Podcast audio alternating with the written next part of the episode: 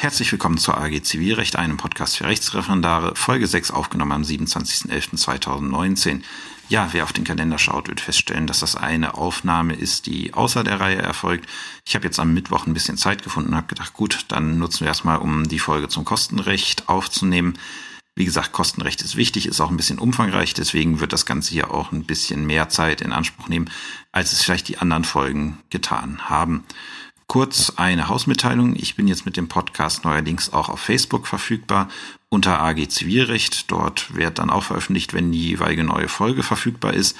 Und wer Muße und Lust hat zu kommentieren oder irgendwelche Fragen hat oder irgendwas hat, was er gerne mal, ja, schon immer mal erörtert haben wollte, da wäre so eine Plattform, wo man das anbringen könnte. Ja, wie gesagt, heute steht die Folge zum Kostenrecht auf dem Plan. Kostenrecht ist etwas, was jetzt nicht in die Relation in dem Sinne gehört. Also wir befinden uns jetzt nicht hier in dem relationsmäßigen Gutachten, sondern außerhalb der ganzen Geschichte. Deswegen passt die Folge nicht so wirklich ins Konzept. Also wer mit der Relation weitermachen möchte, sollte jetzt weiter zur Folge 7 schalten, äh, nämlich äh, zur Tenorierungsstation aber ich habe es am Ende von Folge 5 schon anklingen lassen. Die Kenntnis des Kostenrechts ist wichtig, damit wir bestimmte Entscheidungen, die wir in der Tenorierungsstation treffen, auch tatsächlich treffen können. Dafür, dazu müssen wir wissen, wie das Kostenrecht funktioniert, sonst können wir diese Entscheidung nicht treffen. Und deswegen gibt's jetzt quasi ausgekoppelt von dem relationsmäßigen Gutachten eine kurze Einführung ins Kostenrecht. Wie bin ich jetzt darauf gekommen, ähm, eine Folge extra fürs Kostenrecht zu machen? Das hatte den Hintergrund, dass mich mal ein Referendar, Schrägstrich Referendarin, kurz vorm Examen aufgesucht hat und dann gesagt hat, ja, Herr Konert, ich weiß nicht, wie das Ganze mit dem Kostenrecht funktioniert. Ich habe irgendwie in meiner Ausbildung nur gelernt, für einen Prozess fallen 2,5 Anwaltsgebühren an, alles weitere ist dann Kostenfestsetzung, das macht der Rechtspfleger, muss mich nicht interessieren. Und in der Anwaltsstation hat man mir gesagt, ja, die, äh, die Abrechnung macht die Rechtsanwaltsfachangestellte, da haben wir auch nichts mit zu tun. Ob jetzt die Ausbildung tatsächlich so gelaufen ist, wie mir das da zugetragen wurde, kann ich nicht beurteilen. Ich hoffe mal stark, dass dem nicht so ist. Diese Sätze davon sind nicht von der Hand zu weisen und es sind auch bestimmte Vereinfachungen, die wir uns im, in der Ausbildung zurechtlegen. Aber man muss doch das äh, Problem, also das Rechtsgebiet dahinter, doch verstehen. Und warum muss ich als äh, ja als Volljurist Kostenrecht kennen. Warum ist Kostenrecht so wichtig? Zum Beispiel als Rechtsanwalt, wenn man als Rechtsanwalt tätig wird, gerade wenn man Berufsanfänger ist, dann hat man nicht zwangsläufig eine Rechtsanwaltsfachangestellte. Die kostet Geld, ähm, was man am Anfang, wenn man sich selbstständig macht, nicht zwangsläufig hat oder im Regelfall nicht hat. Und dann macht man seine Abrechnung selber. Und wenn man dann nicht weiß, was man alles abrechnen kann, dann verschenkt man wirklich eigenes Geld. Und zwar im wahrsten Sinne des Wortes das eigene Geld. So, und selbst wenn ich eine Rechtsanwaltsfachangestellte habe, dann sollte ich immer noch überprüfen können, was die macht, nämlich ob die richtig abrechnet oder ob die eben zu wenig abrechnet. Oder, was für mich auch problematisch sein könnte, weil es eine Straftat darstellt, wenn die zu viel abrechnet. Und deswegen muss ich zumindest im Grunde nach kennen, was ich an Gebühren abrechnen kann. Dann ist die nächste Sache, die Mandanten möchten regelmäßig auch über das Kostenrisiko aufgeklärt werden. Also sie möchten wissen, was wird es mich kosten, diesen Rechtsstreit zu führen. Und das sollte ich Ihnen als Anwalt zumindest rudimentär sagen können. Und da ist es so ein bisschen peinlich, wenn man dann darauf verweisen muss, ja, da muss ich erstmal eine Refa fragen, was das Ganze kostet. Es gibt zwar diese Apps, wo Anwalts- äh, und Gerichtsgebühren ausgerechnet werden können. Ich nutze die in meiner täglichen Arbeit auch, aber man muss einmal das äh, Prinzip, was dahinter steht, verstanden haben. Wenn ich jetzt nicht Anwalt bin, sondern als Richter, warum muss ich mich da mit dem Kostenrecht auskennen? Erstmal ist es so, dass die Kosten eines Rechtsstreits der Höhe nach tatsächlich von den Rechtspflegern im sogenannten Kostenfestsetzungsverfahren festgesetzt werden und man damit erstmal nichts zu tun hat. Aber oftmals sind die Parteien damit nicht einverstanden, was die Rechtspfleger da festgesetzt haben. Und dann kann es einem passieren, dass äh, das entweder über eine Erinnerung, über eine sofortige Beschwerde zum Richter kommt und dann der Richter darüber zu entscheiden hat. Und dann kann der Richter sich nicht hinsetzen und sagen, ja, ich habe vom Kostenrecht keine Ahnung, das machen ja eigentlich die Rechtspfleger. Auch in anderen Bereichen müssen wir wissen, was für Kosten anfallen. Zum Beispiel, wenn wir in den Bereich Prozesskostenhilfe gehen, da darf ich Prozesskostenhilfe nicht bewilligen, wenn eine Partei die Kosten des Rechtsstreits in vier Monatsraten aus ihrem Einkommen zahlen könnte. Damit ich das beurteilen kann, muss ich natürlich wissen, welche Kosten fallen denn hier in diesem Prozess an, sonst kann ich das nicht entscheiden. Und ganz wichtig, warum muss ich als Richter unbedingt wissen, was dieser Rechtsstreit die Parteien kostet? Denn das ist eine Erwägung, die spielt sehr stark bei Vergleichsüberlegungen eine Rolle, weil ich muss bei einem Vergleichsvorschlag, wenn ich einen Vergleichsvorschlag mache, muss ich immer berücksichtigen, was hat die äh, Partei denn bisher schon gezahlt an Kosten, über die kommen wir nicht mehr weg. Die muss ich gegebenenfalls auch in dem Vergleich irgendwie gerecht verteilen. Und was droht der äh, Partei denn noch für Kosten? Das kann ich nämlich als starkes Argument für einen Vergleich verkaufen. Wenn ich sage, hier, Sie haben bisher so und so viel bezahlt, bis Sie von mir ein Urteil bekommen, zahlen Sie mindestens noch den und den Betrag. Überlegen Sie sich nicht, ob Sie nicht äh, hier das Angebot von der Gegenseite, die Ihnen bereit ist, weniger zu zahlen, ähm, in Anspruch nehmen, anstatt dann am Ende auch möglicherweise der gesamten Kostenrechnung sitzen zu bleiben. Also wie man sieht, für alle volljuristischen Berufe, die irgendwie forensisch arbeiten, ist die Kenntnis des Kostenrechts, zumindest eine rudimentäre Kenntnis wichtig und dafür ist halt die Folge gedacht. Was ist das Ziel dieser Folge? Das Ziel dieser Folge ist es, ein systematisches Verständnis für das Kostenrecht zu entwickeln. Natürlich nicht alle Einzelheiten. Also es gibt ganze Werke zum Kostenrecht, ganze Fortbildungen zum Kostenrecht. Das kann ich nicht in einer Folge von einer Stunde machen. Aber ich kann euch zumindest erklären, wie ihr mit den für euch in der Praxis wichtigen kostenrechtlichen Regelungen umgeht und wie ihr Kosten für die Examensklausur und auch so rudimentär für die Anwaltsstation berechnen könnt. Ja, die erste Frage, die man sich dann stellt, wo ist Kostenrecht denn geregelt? Es gibt da insgesamt vier Kostengesetze. Das erste ist das Gerichtskostengesetz, kurz GKG. Ähm, das Gesetz über Gerichtskosten in Familiensachen, kurz FAMGKG. Das Gerichts- und Notarkostengesetz, das kurz GNOTKG und das Rechtsanwaltsvergütungsgesetz, kurz RVG. Was ist in den einzelnen Gesetzen geregelt? Im GKG sind die Gerichtskosten für die ordentliche Gerichtsbarkeit. Ausgenommen davon ist die freiwillige Gerichtsbarkeit und die Familiengerichtsbarkeit. Da gibt es eigene Gesetze für. Für die Arbeitsgerichte, für die Verwaltungsgerichte, für die Finanzgerichte und für die Sozialgerichte geregelt. Also ein relativ weites Spektrum an kostenrechtlichen Regelungen bedeutet, wenn ich in Deutschland einen Rechtsstreit führe, ist es sehr wahrscheinlich, dass ich dem GKG unterworfen bin, wenn ich nicht gerade in der Familiengerichtsbarkeit oder in der freiwilligen Gerichtsbarkeit bin. Dann im FAM-GKG sind geregelt die Gerichtskosten in, der Familiengerichtsbarkeit, wie der Name auch schon sagt. Im GNOT-KG sind geregelt die Kosten, für die die Notare erheben für ihre Amtstätigkeit und die Gerichtskosten in der freiwilligen Gerichtsbarkeit. Und zu guter Letzt das RVG, und das ist eigentlich das Gesetz, mit dem man am häufigsten zu tun hat, das regelt, welche Kosten die Anwälte erheben dürfen. Also das regelt die Kosten, die die Anwälte für ihre Tätigkeit und zwar auf allen Rechtsgebieten erheben dürfen. Das heißt, wenn ich wissen möchte, was kann ein Anwalt mir für einen bestimmten Fall in Rechnung stellen, gebührentechnisch, dann werde ich in jedem Fall, je nachdem wie lange ich suche, im RVG fündig werden. Welche davon sind ausbildungsrelevant? Ausbildungsrelevant sind wirklich nur das GKG und das RVG weil regelmäßig man eine Entscheidung im Zivilprozess hat oder eine zivilprozessuale Anwaltsklausur, wo das äh, Kostenrecht eine Rolle spielt. Und dementsprechend muss man eigentlich für die theoretische Ausbildung und auch für die praktische Ausbildung nur das GKG und das RVG näher kennen. In der Praxis natürlich kommt es immer wieder mal vor, dass man mit allen zu tun hat. Also ich war mal eine Zeit lang in der Notarbeschwerdekammer in Stendal und wir haben regelmäßig Anträge bekommen, Abrechnung von Notaren zu prüfen und die richteten sich halt nach dem GNOT-KG. Und da musste ich mich dann halt in das GNOT-KG einarbeiten und da auch wirklich ein bisschen Kenntnisse drin erwerben.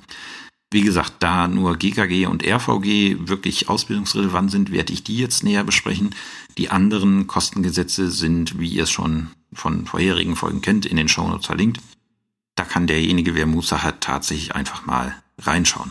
So, wie gesagt, ausbildungsrelevant sind GKG und RVG, weil das diejenigen sind, die den Zivilprozess betreffen. Und daher wenden wir uns jetzt dem zu.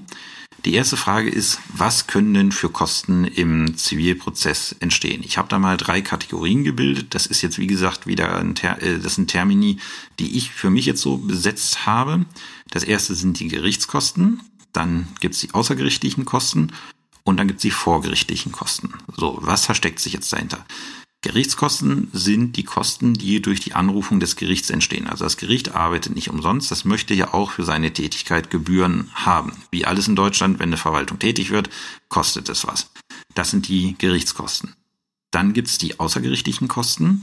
Das sind die Kosten, die den Parteien entstehen äh, dafür, dass sie den Prozess führen. Die, das sind keine Gerichtskosten, aber die Parteien haben trotzdem Kosten dafür, dass sie den Prozess führen. Im Regelfall sind das die Kosten für einen Anwalt, den sie in diesem Verfahren beauftragt haben. Und zu guter Letzt die vorgerichtlichen Kosten. Das sind Kosten, die den Parteien hinsichtlich des Streitgegenstandes entstanden sind, bevor es überhaupt zum Prozess bekommen, äh, gekommen ist. Das sind, äh, das sind im Regelfall die Kosten, wenn man schon einen Anwalt beauftragt, weil man irgendwie, äh, ja, der Schuldner zahlt nicht und man möchte ihn nochmal außergerichtlich anschreiben, beauftragt einen Anwalt, das sind, dann sind das vorgerichtliche Kosten. Ähm, wie macht man die geltend. Die Gerichtskosten werden vom Gericht abgerechnet, wenn das Verfahren erledigt ist. Da gibt es dann am Ende eine Schlusskostenrechnung, wo alle Kosten aufgeführt werden, die das Gericht für seine Tätigkeit erhebt. Und da richtet sich dann nach der Kostenentscheidung des Gerichts, wie die verteilt werden. Die außergerichtlichen Kosten, also die Kosten für die, äh, für die Prozessbevollmächtigten in dem Prozess, werden im schon erwähnten Kostenfestsetzungsverfahren geltend gemacht. Das ist ein Verfahren, was den Rechtslegern übertragen ist. Da stellen dann die Parteien nach Abschluss des gerichtlichen Verfahrens sogenannte Kostenfestsetzungsanträge. Das geht zum Rechtspfleger und der entscheidet dann der Höhe nach, welche Kosten jetzt von welcher Seite wie zu erstatten sind. Und die vorgerichtlichen Rechtsanwaltskosten, wenn ich die geltend machen möchte, dann ist das im Regelfall ein Schadensersatzanspruch. Die muss ich also in meiner Klage mit einklagen. So viel zum Unterschied zwischen den drei Kostenkategorien. Und jetzt schauen wir uns einmal das GKG genauer an. So, zum GKG. Wer sich jetzt einmal das GKG aufmachen möchte und einfach mal nur ins Inhaltsverzeichnis schaut, der wird äh, da einen bestimmten Aufbau feststellen. Äh, Vorne sind so gewisse Regelungen, wer ist Kostenschuldner, wann sind Kosten fällig, was sind Kosten und so weiter und so fort. Das sind so die Sachen, da guckt man relativ selten tatsächlich rein, weil interessant für die, Kost, äh, für die Kostenberechnung am interessantesten sind die Anlagen eins und zwei des äh, GKG. Zu diesen Anlagen kommen wir auch in einer Minute. Ähm, aber die grundsätzliche Frage ist, was, wär, was für Arten von Gebühren werden im GKG geregelt? Da gibt es die sogenannten Festgebühren. Das sind Gebühren, die einfach für eine bestimmte Amtstätigkeit entstehen. Und dann gibt es die sogenannten Wertgebühren. Wertgebühren bedeutet, die Höhe der Gebühr richtet sich danach, wie viel die Sache wert ist. Also wir brauchen einen bestimmten Wert, nachdem wir die Gebühren berechnen. Und das ist der sogenannte Streitwert. Das wird schon jeder mal irgendwie gelesen haben, der eine Gerichtsentscheidung gelesen hat, dass da am Ende irgendwo steht, der Streitwert wird auf so und so viel Euro festgesetzt. Was ist dieser Streitwert? Also der Begriff Streitwert ist so unpräzise wie irgendwas, weil es kann eines der folgenden Begrifflichkeiten meinen. Es gibt den Gebührenstreitwert, den Zuständigkeitsstreitwert, den Wert der anwaltlichen Tätigkeit und den Rechtsmittelstreitwert beziehungsweise die Beschwer. Und die können alle unterschiedlich sein und trotzdem steht da immer nur drunter, der Streitwert wird festgesetzt auf. Das ist nicht, äh, ist nicht unbedingt präzise. Im Regelfall meint diese Formulierung den Gebührenstreitwert, also der Wert, nach dem sich die Gerichtsgebühren ermitteln. Dieser Streitwert kann sehr unterschiedlich sein und kann sich auch unterschiedlich beurteilen. Ein Beispiel. Nehmen wir vor, jemand hat ein großes Grundstück und da läuft eine Mauer von einem Nachbarn lang und die droht einzustürzen. Ähm, aber das betrifft nur irgendwie ein Quadratmeter von dem Grundstück und der Kläger, also der Grundstücksinhaber, möchte jetzt, äh, dass das beseitigt wird, möchte jetzt, dass diese Beeinträchtigung seines einen Quadratmeters abgestellt wird. Dann wäre sein Interesse die Eigentumsbeeinträchtigung und die würde sich äh, darauf belaufen, dass er einen Quadratmeter seines Grundstücks nicht nutzen kann. Ähm, gehen wir mal von einem Quadratmeterpreis von 100 Euro aus, wäre seine Beschwer bei 100 Euro. So, jetzt wird der Beklagte verurteilt, diese Mauer da zu entfernen, weil sie halt einsturzgefährdet ist und stellt fest, ja, ähm, das würde mich jetzt irgendwie 6000 Euro kosten, diese Mauer an dieser Stelle entfernen zu lassen, weil das äh, bautechnisch sehr schwierig ist. Würde er jetzt in Berufung gehen und äh, damit er in Berufung gehen kann, muss er mit mehr als 650 Euro beschwert sein. Ähm, könnte man jetzt denken, ja, es ging ja nur um 100 Euro. Und dann hat er gar keine ausreichende Beschwer. Aber aus seiner Sicht ist er damit beschwert, dass er jetzt 6000 Euro aufwenden muss, um diese Mauer beseitigen zu lassen. Das bedeutet, die, die Beschwer, die Rechtsmittelbeschwer liegt für den Beklagten bei 6000 Euro. Und auch der Streitwert im Berufungsverfahren wenn denn der Beklagte in Berufung geht, würde sich nicht auf 100 Euro belaufen, sondern auf 6000 Euro. An diesem kleinen Beispiel sieht man mal, wie, ja, wie wandlungsfähig dieser Streitwert ist. Aber wir brauchen ihn nun mal, weil das der Wert ist, nachdem wir unsere Gerichtsgebühren berechnen und ohne zu sehr vorgreifen zu wollen, auch die Anwaltsgebühren berechnen werden. Äh, wie hoch ist der Streitwert? Im Regelfall ist es einfach, wenn irgendwie eine Zahlungsklage im Raum steht, da wird der Betrag, äh, Betrag der Zahlung genommen. Also wenn jemand 6000 Euro haben will, äh, ist der Streitwert 6000 Euro. Für Zweizelle in der Klausur kann ich immer die Kommentierung zu Paragraph 3 in Zöller äh, empfehlen. Da ist nämlich für jeden Fall so ein Einzelfall alphabetisch aufgelistet und dann schaut man, okay, Abtretung ist das und das, ehrenrührige Äußerungen sind das und das und so weiter. Dann kann ich mir das äh, auf dem Wege herleiten. Wir werden die Einzelheiten zum, äh, ja, zum Streitwertrecht werden wir noch ein paar Einzelheiten in der Tenorierungsstation bei der Kostenentscheidung machen, weil immer da eine Frage ist, was rechne ich denn zum Streitwert hinzu? Wie, äh, wie äh, gehe ich mit verschiedenen Anträgen um? Aber erstmal heute für die Systematik, fürs Kostenrecht reicht es erstmal zu wissen, was der Streitwert ist. So, wie bestimme ich jetzt, was für Gebühren anfallen? Ich muss erstmal bestimmen, was eine Gebühr wert ist. Und dafür schaue ich in die Anlage 2 zum GKG. Die habe ich in den Shownotes verlinkt. Wer im Schönfelder mal ganz hinten schaut, da ist, äh, da ist eine Tabelle, wo die verschiedenen Gebührentabellen der Kostengesetze ähm, ja, aufgelistet sind. Ich kann sehr empfehlen, damit zu arbeiten. Ich selber besitze leider keinen Schönfelder mehr, zumindest nicht zu Hause. Der hatte ursprünglich noch mein, ja, äh, meine Bettecke ein bisschen abgestützt, als sie durchgebrochen war, aber ist dann jetzt auch entsorgt worden, als ich das Bett ausgetauscht habe. Deswegen kann ich nur mit äh, der Anlage 2 zum GKG arbeiten, wie ich sie verlinkt habe.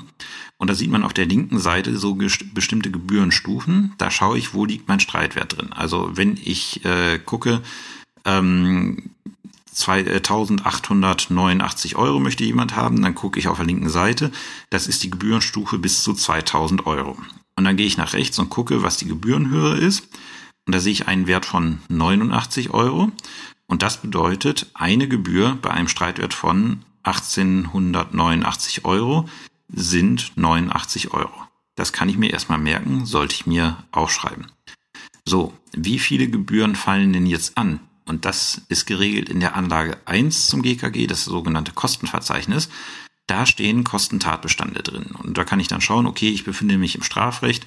Beispielsweise, was fällt denn am Strafrecht äh, an Gerichtsgebühren an? Aber wir sind ja im Zivilprozessrecht und da werden wir fündig in der Ziffer 1210 des Kostenverzeichnisses. Und das, da sagt das Gesetz, ja, für einen Rechtsstreit, Zivilrechtsstreit in erster Instanz fallen 3,0 Gebühren an. Was eine Gebühr wert ist nach einem bestimmten Streitwert, haben wir gerade gesagt, nämlich 1889 Euro Streitwert macht eine Gebühr 89. Wir brauchen aber drei Gebühren und dementsprechend fällt für diese Klage, wenn wir sie einreichen, äh, ein, äh, fallen Gerichtskosten in Höhe von 267 Euro an. So, wie wird sichergestellt, dass die auch tatsächlich gezahlt werden? Da war der Gesetzgeber sehr schlau. Das hat er nämlich in Paragraph 12 GKG geregelt. Der hat gesagt, also bevor du nicht uns diese Gerichtskosten bezahlst, stellen wir deine Klage nicht zu. Das heißt, wenn jetzt eine Klage eingereicht wird, dann kriegt äh, der Kläger eine Vorschusskostenrechnung über drei Gerichtsgebühren und wenn er die bezahlt, wird die Klage zugestellt und solange er das nicht macht, passiert erstmal gar nichts mit der Klage. Also liegt es in seinem eigenen Interesse, die auch zu bezahlen. Was ist mit äh, Parteien, die kein Geld haben, die das nicht zahlen können? Die können Prozesskostenhilfe beantragen. Und in dem Moment, wo Prozesskostenhilfe bewilligt ist, entfällt diese Vorschusssicht aus 12 GKG. Sonstige Gerichtskosten, die noch anfallen für einen Prozess, sind die sogenannten Auslagen. Und da fallen insbesondere die Kosten runter, die für eine Beweisaufnahme anfallen. Also wenn das Gericht Zeugen entschädigen muss, weil ein Zeuge soll nicht umsonst erscheinen, der hat im Zeitzoll Dienstausfall Fahrtkosten, die kriegt er ersetzt. Und das sind Auslagen, die das Gericht zuerst vorschießt, ähm, dann aber gerne wiederhaben möchte. Und ganz besonders hässlich wird es mit den Kosten für einen Sachverständigen, weil ein Sachverständigengutachten kann zwischen drei und äh, ja unendlich Euro, äh, 3000 und unendlich Euro kosten. Ähm, Im Regelfall rechne ich mit dem Sachverständigengutachten immer bei mit 3.000 bis 4.000 Euro. Und diese Kosten möchte das Gericht bitte auch von den Parteien ersetzt haben. Und auch hier gibt es eine Vorschusssicht nach 17 GKG. Also wenn ich einen Sachverständigen an einen Prozess ransetzen möchte als Partei, dann muss sie dafür auch erstmal ordentlich in die Tasche greifen. Da gilt dann analog das Gleiche für arme Parteien, denen Prozesskostenhilfe bewilligt ist. Also zusammenfassend, es fallen Gerichtsgebühren an. Im Zivilrechtsstreit sind das drei Gerichtsgebühren nach dem jeweiligen Streitwert. Und halt sehr wichtig, was man immer in der Kostenprognose haben muss als Anwalt, sind die Kosten der Beweisaufnahme. So viel zum GKG. Und jetzt schauen wir in das Gesetz, was die Rechtsanwälte betrifft, nämlich das RVG. Ja, wie gesagt, im RVG ist das geregelt, was die Rechtsanwälte an Kosten erheben können, und zwar für alle, ja, für alle Rechtsgebiete. Da gibt's nicht ein RVG für die Familiengerichtsbarkeit. Nein, im RVG sind alle Rechtsgebiete geregelt. Das heißt, wenn ich wissen möchte als Anwalt, was kann ich an Kosten erheben, muss ich ins RVG schauen. Da gibt es nun mal nichts anderes. Wenn wir uns jetzt mal wieder den Aufbau anschauen, der sieht so ähnlich aus wie das GKG. Ähm, da steht auch eine ganze Menge drin und wir haben dann auch wieder eine Anlage 1, das ist das sogenannte Vergütungsverzeichnis. Da steht drin, welche Gebühren für welche Tätigkeit in welcher Höhe erhoben werden können. Und wir haben auch wieder Anlage 2, diese Gebührentabelle, die wir gerade schon beim, äh, ja, beim GKG gesprochen haben. Die gibt's auch fürs RVG. So, das RVG kennt verschiedene Gebührentypen. Es kennt die sogenannten Wertgebühren. Das ist das, was wir gerade schon mal hatten. Da wird die Gebühr nach einem bestimmten Wert, äh, Wert bestimmt. Da gibt es auch sogenannte Rahmengebühren. Da steht dann drin, eine Gebühr sind zwischen 20 und 200 Euro. Das heißt, ich kann mir dann als Anwalt in diesem Bereich aussuchen, wie hoch ich die Gebühr ansetze. Ist im Strafrecht sehr häufig. Und dann gibt es da auch bestimmte Festgebühren, also wo gesagt wird, also für das und das ähm, fallen, äh, fällt, fallen so und so viel Euro an. Punkt. Und im Zivilrecht haben wir tatsächlich auch wieder die Wertgebühren. Und die große Frage ist, was kann im Zivilrecht alles anfallen? Das ist jetzt ein kleiner, äh, kleiner Abriss. Ähm, ich mache das, äh, das hat auch keinen Anspruch auf Vollständigkeit. Ich nenne hier nur mal die wichtigsten Gebühren.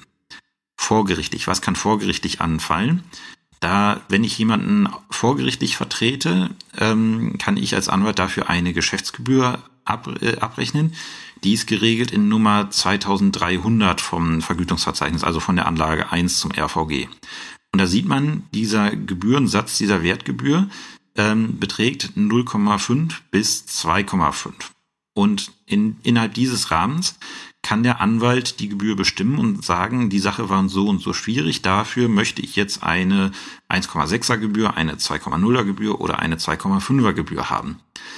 Aber wenn man mal in die Vorschrift reinschaut, da steht drin, mehr als 1,3 darf ich nur verlangen, wenn die Sache wirklich überdurchschnittlich schwierig war.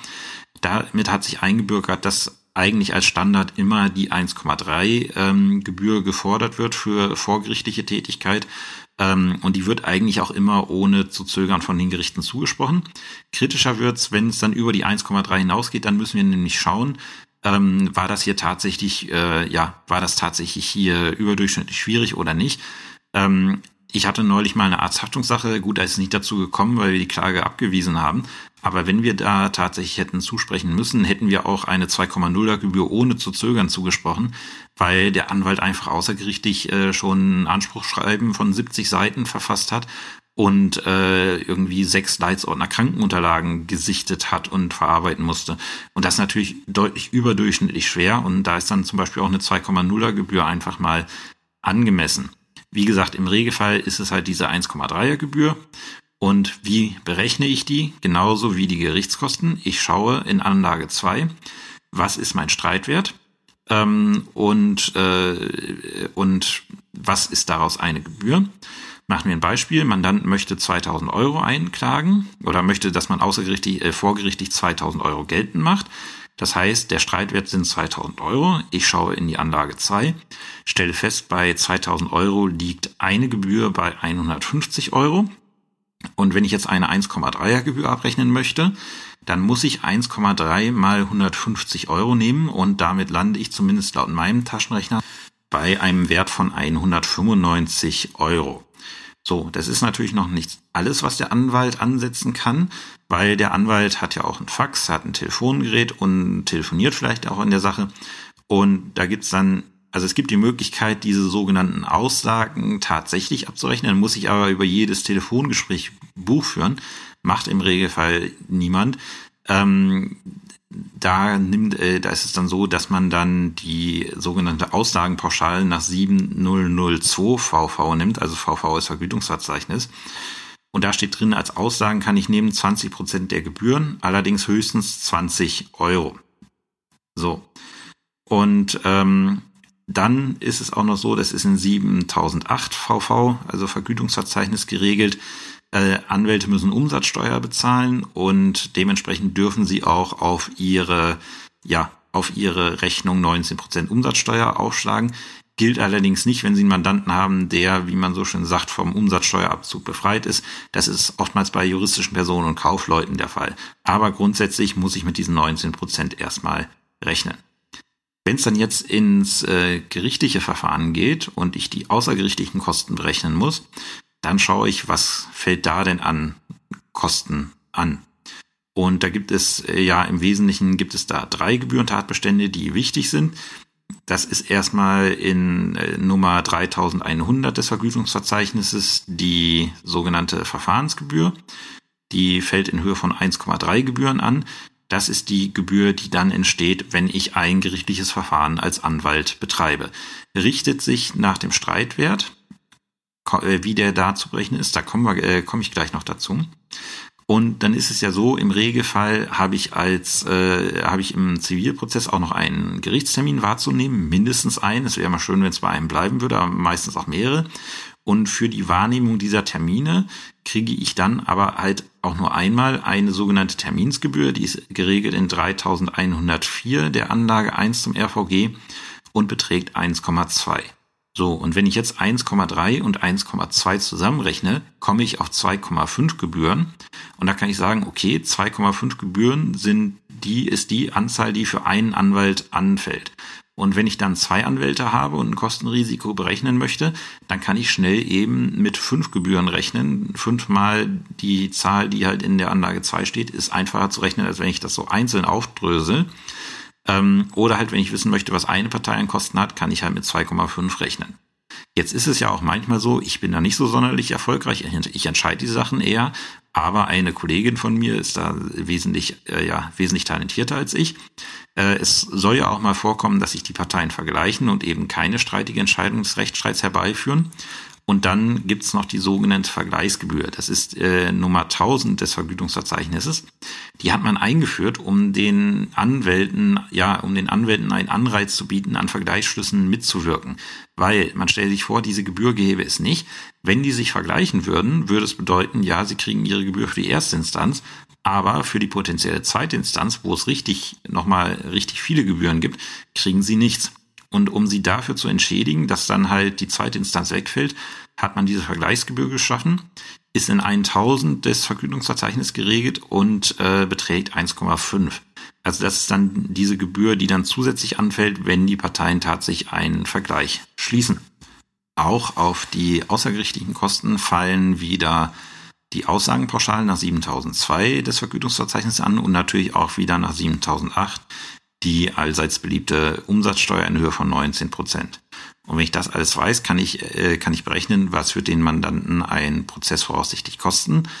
Ähm, was noch dazu kommt, was ich jetzt hier aber ausblende, weil es wirklich zu sehr ins Detail gehen würde, ähm, es gibt auch Regelungen im RVG, dass Anwälte halt für Reise, äh, ja für Reisen zu Terminen, also für die Fahrtkosten und für die Abwesenheit von ihrer Kanzlei äh, zu entschädigen sind. Da gibt es bestimmte Sätze, das sogenannte Abwesenheit, Abwesenheitsgeld, die Fahrtkosten, die kommen dann natürlich noch hinzu, aber die habe ich jetzt hier mal ausgespart, weil das im Regelfall auch niemals klausurrelevant ist.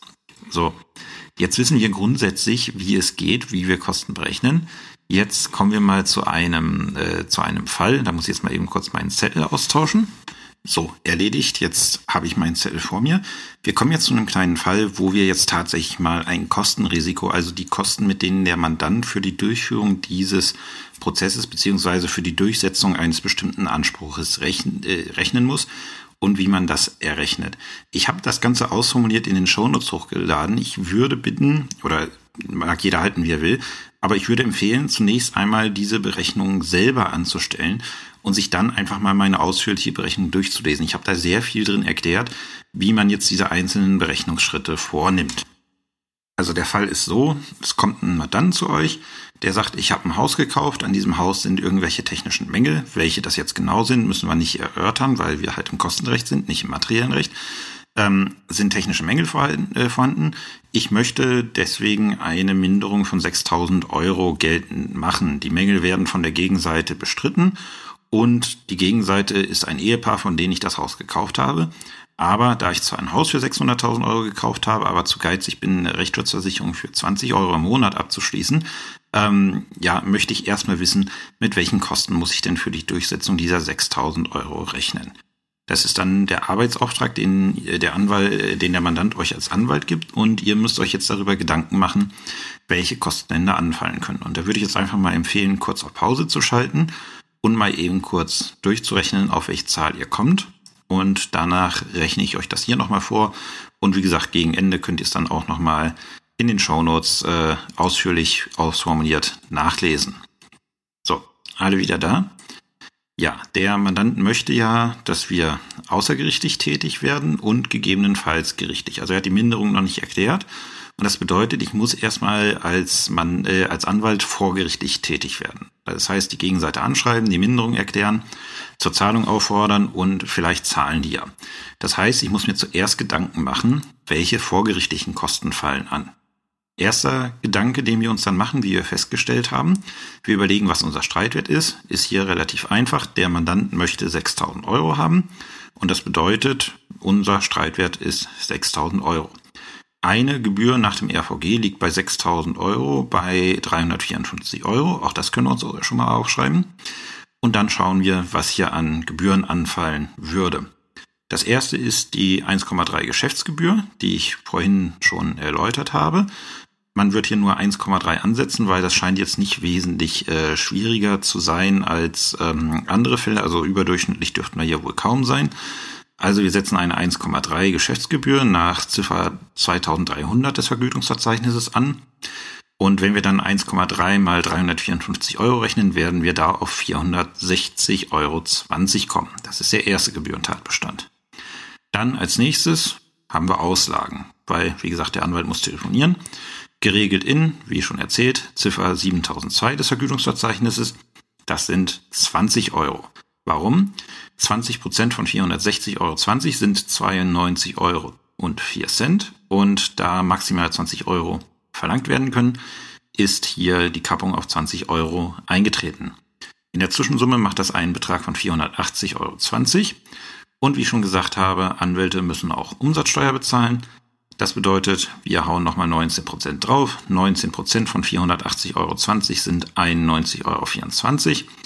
Und wenn ich das dann alles zusammenzähle, komme ich auf insgesamt 571,44 Euro für die vorgerichtlichen Kosten. So, äh, man oder einige von euch mögen sich die Fragen stellen, was ist denn jetzt, wenn die Gegenseite da auch einen Auftrag, äh, einen Anwalt beauftragt? Muss da der Mandant damit rechnen, dass er die Kosten dieses Anwalts äh, trägt? Das ist im Regelfall nicht so. Also es gibt Fälle, in denen das sein kann, aber in aller Regel wird es für die Gegenseite, wenn ich Forderungen geltend mache, wird es für die Gegenseite keinen Anspruch geben, die Kosten, die mit der Abwehr dieser Forderung verbunden sind, äh, gegenüber dem Mandanten geltend zu machen. Das ist nur dann so, wenn ich so betrügerische Forderungen habe. Wenn ich durch die Geltendmachung der Forderung selber einen Schadensersatzanspruch auslöse, zum Beispiel indem ich einen Betrug begehe und dabei einen Anspruch nach 823 Absatz 2 in Verbindung mit 263 StGB begründe, dann äh, kann ich auch tatsächlich vorgerichtlich äh, in Anspruch genommen werden auf, äh, auf Rechtsanwaltskosten. Aber in dem Fall dürfte das wohl nicht erstattungsfähig sein bedeutet, ähm, wir können die Kosten der Gegenseite vernachlässigen. Also es bleibt bei dem Kostenrisiko vorgerichtlich von 571,44 Euro. Ja, jetzt äh, wollen die möglicherweise nicht freiwillig zahlen, sonst hätten sie es vielleicht schon getan. Aber wie gesagt, wir, der Mandant wollte ja auch die Kosten für die erste Instanz wissen. Und woran denken wir, wenn wir da an die erste Instanz denken? Richtig, Gerichtskosten. Wie ich gesagt habe, das Gericht arbeitet nicht umsonst. Das möchte bitte auch Gebühren haben dafür, dass es tätig wird. Und dementsprechend müssen wir uns jetzt als nächstes mit den Gerichtskosten auseinandersetzen. Als Gebührenstreitwert werden wir auch hier 6000 Euro ansetzen, weil wie gesagt, der Kläger möchte 6000 Euro haben in diesem Prozess. Also ist unser Gebührenstreitwert 6000 Euro. Und eine Gerichtsgebühr bei einem Streitwert von 6000 Euro sind, wenn man in die Anlage 2 zum GKG schaut, 165 Euro. Und dementsprechend fallen dann als Gerichtskosten an. Wir haben unsere Gebühr 1210 aus dem Kostenverzeichnis. Da steht drin, für erstinstanzliche Zivilstreitigkeiten werden drei Gebühren erhoben und drei mal 165 ist nach meiner Rechnung 495. Viele von euch werden jetzt aufgehört haben, aber was, ich, was habe ich am Anfang zu dem Fall gesagt? Der Kläger sagt, es ist ein technischer Mangel, der da drin ist. Das heißt, da der bestritten wird von der Gegenseite, wird wahrscheinlich eine Beweisaufnahme stattfinden. Und das wird in aller Regel der Fall sein, ähm, dass ein Sachverständigengutachten eingeholt wird. Das heißt, wenn wir den Mandanten über das Kostenrisiko aufklären, müssen wir auch diese Kosten für den Sachverständigen mit einpreisen. Das werdet ihr jetzt wahrscheinlich nicht gemacht haben oder die, die daran gedacht haben an den Sachverständigen, werden irgendwas gemacht haben. Was jetzt kommt, sind Erfahrungssätze. Also ich rechne, wie gesagt, wenn ich ein, äh, wenn ich ein Sachverständigengutachten einhole, rechne ich so mit 3000 Euro für das Gutachten. Und im Regelfall möchte dann eine der Parteien auch noch, dass der Sachverständige zum Termin kommt, dass man ihn anhört. Dafür rechne ich 1000 Euro. Also haue ich auf die 495 Euro nochmal 3000 Euro Kosten für einen Sachverständigen drauf und dann nochmal die Kosten für eine potenzielle Anhörung, einfach um sicher zu gehen, um dem Mandanten realistisches Bild zu geben, von 1000 Euro und in der Summe sind wir dann bei Gerichtskosten von 4495 Euro. Man merkt schon, es wird langsam teuer. So, und wer aufgepasst hat, mit 6000 Euro sind wir beim Landgericht. Das heißt, sowohl unser Mandant wird für die Prozessführung einen Anwalt brauchen, als auch die beiden Beklagten werden einen Anwalt brauchen. Und anders als beim außergerichtlichen Verfahren ist es, äh, ist es im gerichtlichen Verfahren so, die außergerichtlichen Kosten, die für das Gerichtsverfahren anfallen, die können erstattet werden. Wenn jetzt eine Partei verliert, dann muss sie auch die außergerichtlichen Kosten der anderen Partei für diesen Prozess zahlen. Das ist, wie gesagt, das sogenannte Kostenfestsetzungsverfahren. Das bedeutet, wenn ich den Mandanten über ein Kostenrisiko aufkläre hinsichtlich außergerichtlicher Kosten, muss ich zunächst über meine Kosten als Anwalt aufklären, aber auch darüber aufklären, welche Kosten auf der Gegenseite anfallen, die erstattungsfähig ist. So, wir fangen mit den Kosten des Klägers an. Ähm, und da ist zunächst, äh, zunächst fragen wir uns wieder nach dem Streitwert. Da ist es so, dass es da eine Regelung in Paragraph 23 Absatz 1 RVG gibt. Die sagt nämlich, dass sich der Wert der anwaltlichen Gebühren nach dem Gebührenstreitwert im Regelfall bestimmt. Wie wir gerade festgestellt haben, Gebührenstreitwert sind 6000 Euro, also gehen wir auch für unsere anwaltliche Tätigkeit von 6000 Euro aus. Und da ist es dann so, dass eine Gebühr nach dem RVG bei 354 Euro liegt. Wenn wir uns jetzt die Kosten des Klägers anschauen, und deswegen habe ich das hier so gewählt, man muss auch die Vorbemerkungen in der Anlage 1 zum RVG lesen und die Sachen, die bei den Gebührentatbeständen beistehen. Da stehen manchmal sehr wichtige Sachen drin, die man leicht übersieht. Hier ist es so, der Anwalt des Klägers, also quasi wir, sind dann schon mal außergerichtlich, in, also vorgerichtlich in derselben Tätigkeit tätig gewesen. Und da sagt die Vorbemerkung 2.3 Absatz 6 des Vergütungsverzeichnisses, dass die Geschäftsgebühr, die dann angefallen ist, zur Hälfte, jedoch höchstens zu 0,65, auf die Verfahrensgebühr angerechnet, äh, anzurechnen ist. So, ähm, wie wir festgestellt haben, ist eine Verfahrensgebühr nach 3100 des Vergütungsverzeichnisses mit 1,3 anzusetzen.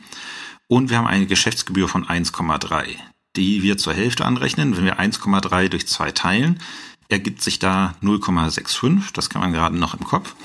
Und da wir maximal 0,65 anrechnen, können wir das zur Gänze anrechnen. Das heißt, wir nehmen 1,3 minus 0,65.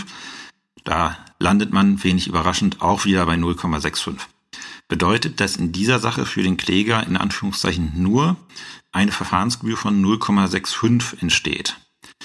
Bedeutet, wir rechnen 0,65 mal 354 ergibt 230,10 Euro. Dann ist es so, dass die ZPO auch noch eine Terminsgebühr vorsieht, die hatten wir schon. Die ist mit 1,2 ähm, zu veranschlagen und geregelt in 3104 des Vergütungsverzeichnisses. Und 1,2 mal 354 Euro ergibt 424,80 Euro. Ich habe als Referendar und auch als junger Richter immer den Fehler gemacht zu denken, ja, also für die Terminsgebühr muss ja auch tatsächlich ein Termin stattgefunden haben. Wenn man sich aber die Vorbemerkungen und Ausführungen zu, die, zu 3104 des Vergütungsverzeichnisses ansieht, dann stellt man fest, nein, das muss es nicht. Wenn in der Verfahrensordnung ein Termin vorgesehen ist, zwingend, dann fällt, der, äh, fällt diese Gebühr an, auch wenn der Termin nicht stattfindet. Wenn ich also im Zivilprozess im schriftlichen Verfahren nach 128 ZBO entscheide, das kann ich machen mit Zustimmung der Parteien, Aber dann kriegen die Parteien trotz, also die Anwälte trotzdem eine Terminsgebühr, weil eigentlich hätte der Termin stattgefunden. Das soll uns, äh, das soll die Anwälte davon abhalten, dem schriftlichen Verfahren nicht zuzustimmen, nur um diese Terminsgebühr abzugreifen. Deswegen fällt die eigentlich immer in erster Instanz an und deswegen kann man die eigentlich auch immer mit dazu rechnen. So, wie gesagt, 1,2 mal 354 sind 424,80 Euro. Was fällt sonst noch an? Richtig, mal wieder die Aussagen, Anwalt muss telefonieren. 7002 des Vergütungsverzeichnisses 20 Prozent von 654,90 Euro, also die beiden Gebühren Tatbestände zusammengerechnet. 230,10 Euro und 424,80 Euro. Wären 130,98 Euro, mithin greift wieder die Kappungsgrenze auf 20 Euro. Und in der Zwischensumme sind das dann 674,90 Euro. Darauf nochmal 19 Prozent Märchensteuer nach 7008 des Vergütungsverzeichnisses 19 Prozent von 674,90 Euro macht 123,23 Euro und macht dann eine Endsumme außergerichtlich für den Kläger von 803,13 Euro. So, nun schauen wir uns an, was äh, mit den Kosten der Beklagten ist. Hier sieht man, also die Beklagten werden, wenn sie sich verteidigen, zwingend einen Anwalt beauftragen müssen, weil wir beim Landgericht sind. Und äh, wir werden hier feststellen, hm, hier sind zwei Beklagte, die von einem Anwalt dann wahrscheinlich vertreten werden. Wie ist es dann? Verdient der doppelt? Könnte man ja meinen, sind zwei Aufträge, könnte doppelt Gebühren ähm, veranschlagen.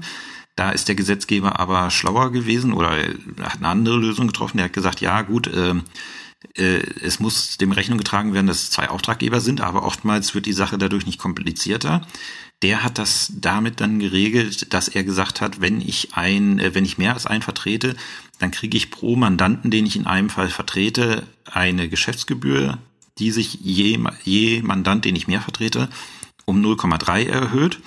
Und das gleiche gilt für die Verfahrensgebühr. Ist geregelt in Ziffer 1008 des Vergütungsverzeichnisses.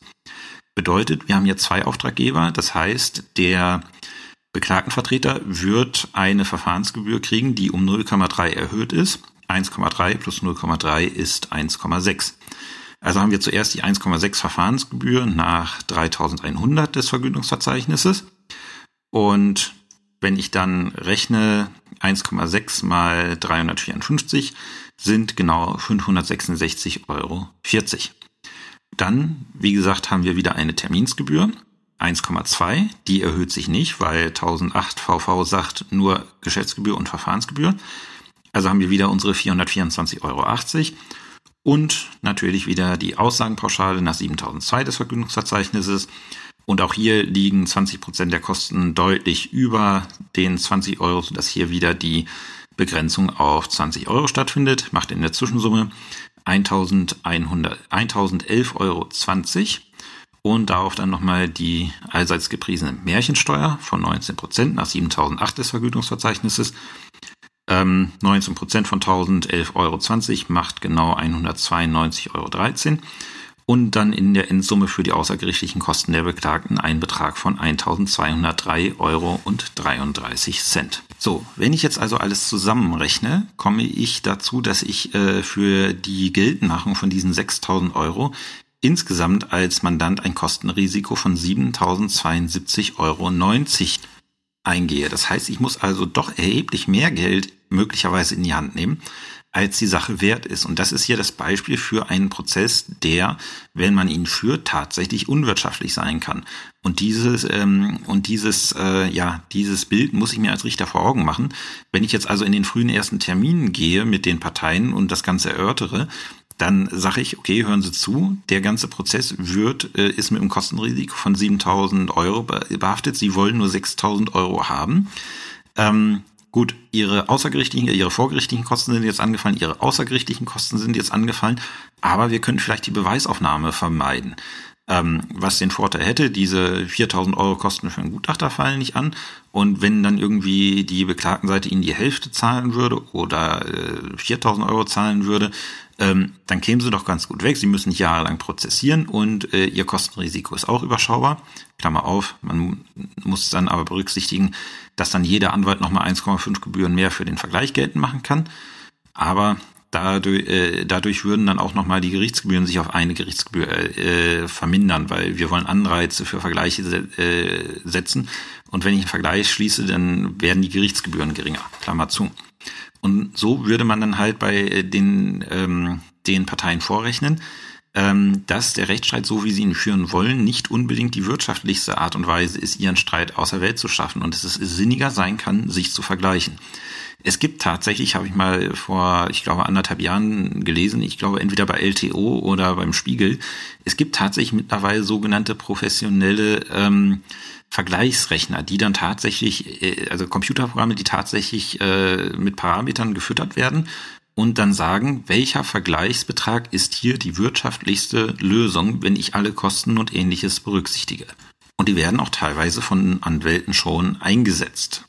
Wie gesagt, deswegen muss man Kostenrecht kennen, weil wenn ich mir diesen Überblick mache, dann kann ich auch ganz anders mit den, äh, mit den Parteien argumentieren und mit denen sprechen und denen auch aufzeigen, welche Nachteile die Prozessführung hat. Man wird natürlich nicht äh, jeden davon ähm, davon überzeugen können, dass das das Sinnigste ist, weil halt auch viel Emotion mit im Spiel ist und dann gehen wirtschaftliche Betrachtungen gerne, ja, fliegen gerne aus dem Fenster.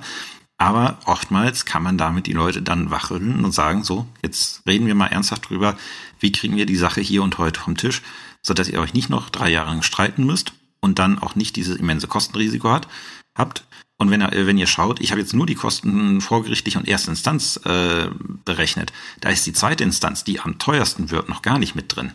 Also es, es ist nicht billig in Deutschland zu prozessieren. Und was dieser kleine Fall auch gezeigt hat, ist, dass diese 2,5 Gebühren, von denen man euch immer sagt, ihr sollt in der Klausur damit rechnen, ähm, dass sie sich ganz schnell relativieren können. Denn wie man hier sieht, ähm, bei der Klägerseite fallen weniger als 2,5 Gebühren außergerichtlich an, weil halt eine Anrechnung stattfindet. Und bei der Beklagtenseite fallen mehr als 2,5 Gebühren im Rechtsstreit an, weil da einfach eine Erhöhungsgebühr durch den zweiten Auftraggeber drin ist. Deswegen, man muss wissen, wie das Ganze funktioniert, damit man auch in der Klausur die Kosten richtig berechnen kann. Ähm, Kleiner Tipp insofern, es ist leider immer noch überwiegend so, dass Taschenrechner keine zulassenden Hilfsmittel sind. Ich weiß nicht wieso. Ähm, da muss man sich für die Klausur tatsächlich nochmal die alte Multiplikation und Divisionsrechnung auf dem Papier ähm, anlernen, wenn man tatsächlich nicht so gut im Kopf rechnen ist. Und manchmal hat man halt so blöde Zahlen. Und gerade halt diese Prozentgeschichte äh, ist oftmals schwierig. Oder man überschlägt es, aber da läuft man dann, wie wir in der nächsten Folge sehen werden, läuft man Gefahr, dass da ein bisschen was äh, schief läuft, weil wir da äh, gerade im Bereich der vorläufigen Verstreckbarkeit mit einer recht starren Grenze arbeiten, was die Kosten anbelangt. Aber wie gesagt, das werdet ihr besser verstehen, wenn ihr die nächste Folge gelernt habt. Wie ihr seht, es kann sehr teuer sein, in Deutschland einen Zivilrechtsstreit zu führen. Und ich, äh, ich will ja keine Werbung für Versicherungen machen, aber ich kann jedem nur ans Herz legen, eine Rechtsschutzversicherung abzuschließen. Warum habe ich als Richter eine Rechtsschutzversicherung? Ich würde mich jetzt nicht als den schlechtesten Juristen bezeichnen. Ähm, und die Rechtsschutzversicherung habe ich auch primär nicht wegen den Anwaltskosten. Wie man sieht, die Anwaltskosten sind hier das geringere Problem. Nein, ich habe einfach eine Rechtsschutzversicherung, damit ich im Zweifelsfalle, wenn ich mal doch irgendwas bei Gericht zu klären habe, was ich bisher noch nie hatte, aber wenn ich mal was zu klären haben sollte bei Gericht, damit ich einfach diese horrenden Kosten für die Beweisaufnahme und man ist schnell mal beim Gutachter dabei, dass ich diese horrenden Kosten für die Beweisaufnahme nicht selber zahlen muss, sondern dass das halt von der Rechtsschutzversicherung übernommen wird. Und wenn man mal schaut, also ich zahle für meine Rechtsschutzversicherung um die 20 Euro im Monat, ähm, dann rechnet man sich mal einmal aus, wenn man einen Gutachter braucht, wie lange man da tatsächlich dran zahlt, ähm, bis es sich nicht mehr lohnt. Und dann muss man mal schauen, wie hoch ist die Gefahr, dass ich vielleicht doch mal irgendwie, vielleicht auch unverschuldet in so eine Situation reinkomme, wo ich mich dann als Beklagter vor Gericht wiederfinde und dann auch äh, ganz gerne meine Sicht der Dinge mit einem Sachverständigengutachten unter Beweis stelle. Ist jetzt nicht als Werbung gemeint, aber äh, zeigt halt so ein Problem auf, was, äh, wie gesagt, was mit der Sache verbunden ist. Und was es auch zeigt, also als ich damals in Dessau meinen, An äh, meinen Anfängern gezeigt habe, wie das mit dem Geld der Anwälte ist, was die Anwälte an so einem Zivilstreit nach den gesetzlichen Vorschriften verdienen, da haben alle und auch nicht ganz so unrecht gesagt, da hätten sie eigentlich gedacht, dass sie mehr verdienen. Vielleicht denkt das hier der ein oder andere auch, weil wenn man mal schaut, es geht um 6000 Euro und ich als Anwalt verdiene daran, Moment, ich muss es jetzt mal eben überschlagen, 1300, 1400 äh, Euro und habe mit dem Verfahren vielleicht zwei, drei Jahre in der ersten Instanz zu tun und habe da auch mehrere Termine. Ähm, ja, das ist nicht, ist so jetzt erstmal nicht wirklich lukrativ. Weswegen mir viele Anwälte sagen, also nee, Zivilrecht, das machen sie nicht, weil da machen sie derzeit lieber zehn OVI, äh, so Ordnungswidrigkeitssachen, äh, die irgendwie zwei, drei Wochen dauern, bis die entschieden sind und wo sie dann im Schnitt pro Sache äh, vier bis siebenhundert Euro abrechnen und auch immer über die Verkehrsrechtsschutz und solventen Kostenschuldner haben anstatt dass sie hier über drei Jahre lang Lebenszeit in so eine erstinstanzliche Zivilsache äh, reinstecken die wirklich arbeitsintensiv ist. Und es ist tatsächlich so, ich habe das jetzt mal im Bekanntenkreis erlebt, dass es teilweise schwierig ist, selbst wenn man eine Rechtsschutzversicherung hat, dass es teilweise schwierig ist, Anwaltskanzleien zu finden, die noch im Zivilrecht nach äh, den Gebühren des RVG abrechnen, weil das RVG gibt den Anwälten auch die Möglichkeit, sogenannte Honorarvereinbarungen zu schließen und höhere Gebühren zu vereinbaren, als im RVG stehen. Zum Beispiel ähm, ist es sehr üblich geworden, musste ich jetzt feststellen, hatte mich jetzt auch überrascht, als Bekannte einen Anwalt gesucht haben, äh, dass tatsächlich viele der, äh, ja, viele der Kanzleien sagen, ja, Zivilrecht machen wir, aber nur als Honorarvereinbarung mit äh, Stundenlohn, damit eben dieser Aufwand, den die Zivilsache hat, auch richtig abgebildet wird, kostentechnisch. Was mit diesen Gerichts, äh, also was mit diesen gesetzlichen Gebühren, wie es derzeit ist, nicht zwangsläufig der Fall ist. Das nur, um einfach mal auf diese Problematik, die teilweise sicherlich bestehen mag, hinzuweisen. So, das war jetzt die kurze Einführung meinerseits zum, ja, zum Kostenrecht. Ich hoffe, es ist deutlich geworden, wie man grundsätzlich äh, mit Kosten umgeht. Und wenn man das grundsätzliche System verstanden hat, äh, dann hat man auch keine Probleme damit, halt mit genügend Fleiß, weil man halt das Vergütungsverzeichnis wälzen muss, aber es ist sehr gut strukturiert gerade wenn man zum Beispiel mit dem Vergütungsverzeichnis bei DU arbeitet, was hervorragend verlinkt ist, ähm, dann ist es möglich, sich für jedes Rechtsgebiet herauszusuchen, was denn hier an Kosten anfallen. Nicht nur auf das Zivilrecht beschränkt. Und äh, für das Zivilrecht haben wir jetzt eine tiefergehende Einführung ähm, ge äh, gemacht, äh, womit man eigentlich, äh, ich sag mal, damit muss man eigentlich alle Klausurfälle in den Griff bekommen. Und ich sage mal, 80 bis 90 Prozent der Fälle, die ihr bei eurem, bei eurem Ausbilder in der Praxis erleben werdet, solltet ihr damit auch in den Griff kriegen. Ja, äh, die Folge hier wird, wie gesagt, planmäßig am 29. veröffentlicht. Da habe ich dann mal etwas mehr Zeit, sie zurechtzuschneiden, die Kapitelmarken zu setzen und ähnliches. Es besteht dann die Möglichkeit, dass dann eine zweiwöchige Pause ist, weil ich fahre tatsächlich am 6. Dezember mal für anderthalb Wochen in den Urlaub, bin dann auch außer Landes und äh, weiß halt nicht, ob ich vorher noch schaffe, die Tenorierungsstation aufzunehmen. Wenn ich die Tenorierungsstation vorher aufnehme, werde ich die dann aus dem Urlaub halt fern veröffentlichen. Dann werde ich soweit alles vorbereiten, dass ich nur noch aus, äh, aus dem Ausland auf Veröffentlichen klicken muss. Und ansonsten hören wir uns halt in zwei Wochen spätestens mit der Tenorierungsstation wieder. Ich wünsche euch ein schönes Wochenende. Vielen Dank fürs Zuhören und wie gesagt, wer Lust hat, kann gerne mal auf Facebook bei AG Zivilrecht vorbeischauen und vielleicht auch dort Themen mal mitteilen ähm, die ihm ja auf, auf, der Seele brennen oder die ihm Probleme bereiten. Vielleicht kann man die ja, äh, vielleicht kann ich die ja in einen der folgenden Podcasts dann auch tatsächlich einbauen. Also bis zum nächsten Mal. Tschüss.